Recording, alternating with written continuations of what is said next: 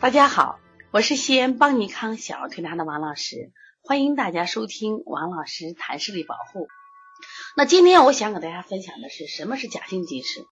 经常有妈妈问我，王老师，你说什么是假性近视，什么是真性近视？我的孩子反正现在看不见，你说他是真性近视还是假性近视？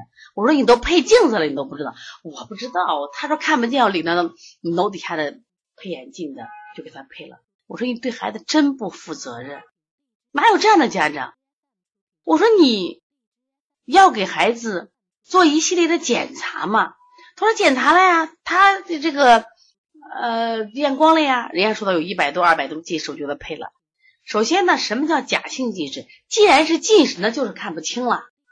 但是为什么要假性呢？说明他休息一下或治疗一下就能恢复了，这就叫什么呀？假性近视。假性近视其实是一种近视现象，怎么讲呢？要讲假性，必须讲真性。其实我们国家大多数青少年的近视是轴性近视，是眼轴变长了造成的近视眼。也就是说，他的眼睛轴长比同龄孩子要发育的过早，变得更长。那现在我们的小孩从小都学习啊，那么小小小的年纪都读了几百本书。那在这样的情况下，那我们的孩子他自然就出现什么问题？眼轴过早发育嘛。那么作业多啊，报的班多，眼轴发育比同龄人要长，这就叫真性近视。真性近视，他的视力通过按摩呀，通过一些训练呀可以提高，但是已经长长的轴是变不了的。所以说，医生说这就叫轴性近视。呃，那么什么叫叫真性近视？那什么叫假性近视呢？假性近视就是说，我们的眼睛啊，它是可以调节的，就是我们的眼睛像一个照相机一样，它是可以调焦的。平常我们近距离看书的时候呢，单用眼睛本身的静态的屈光力是不够的，它需要睫状肌和晶状体同时工作，使眼轴暂时变长，获取有三百度的动态调节的屈光力。就是你懂不懂？这屈光力没有关系。那我就告诉你，就是说，我们眼睛有这个调节功能。那么调节功能，它干近近的时候不要调节嘛，它由近看远的时候，正视眼的睫状肌和晶状体就能很快的放松，调节屈光力消失，眼轴呢就恢复的正常。如果你这个孩子最近啊长期写作业啊，或者长期练钢琴，那么他就出现了这个眼轴。暂时变长，就是睫状肌和晶状体永远处于一个高度的什么调节状态，所以孩子就看不见了。可是回家睡了一觉，或者带过来按摩按摩，或做一些视力训练，哎，不就好了？这叫假性近视。但是假性近视它能不能变成真性？它一定会变成的。你像过去的孩子，他们不是高考完，很多孩子是都近视了，但是高考完书本一扔，好了，这就好了，说明啥情况？它是假性近视。如果你考好完不看书了，你还是什么呀？看不见，那就是真性近视。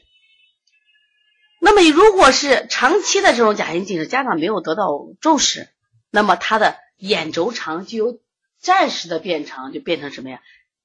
成真成真的变长，那这个时候就没办法了。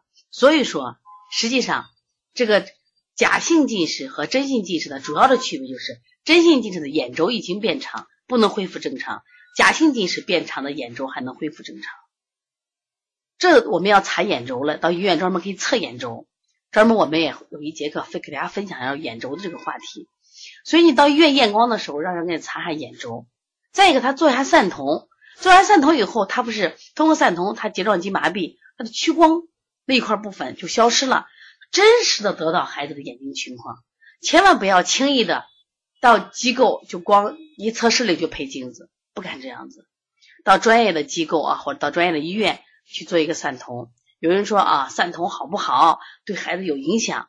但是如果你不想让孩子被近视了，或者他本来就假性近视，你就直接戴个眼镜，那么这个时候孩子就变成真性近视了，因为你过过于调节了嘛。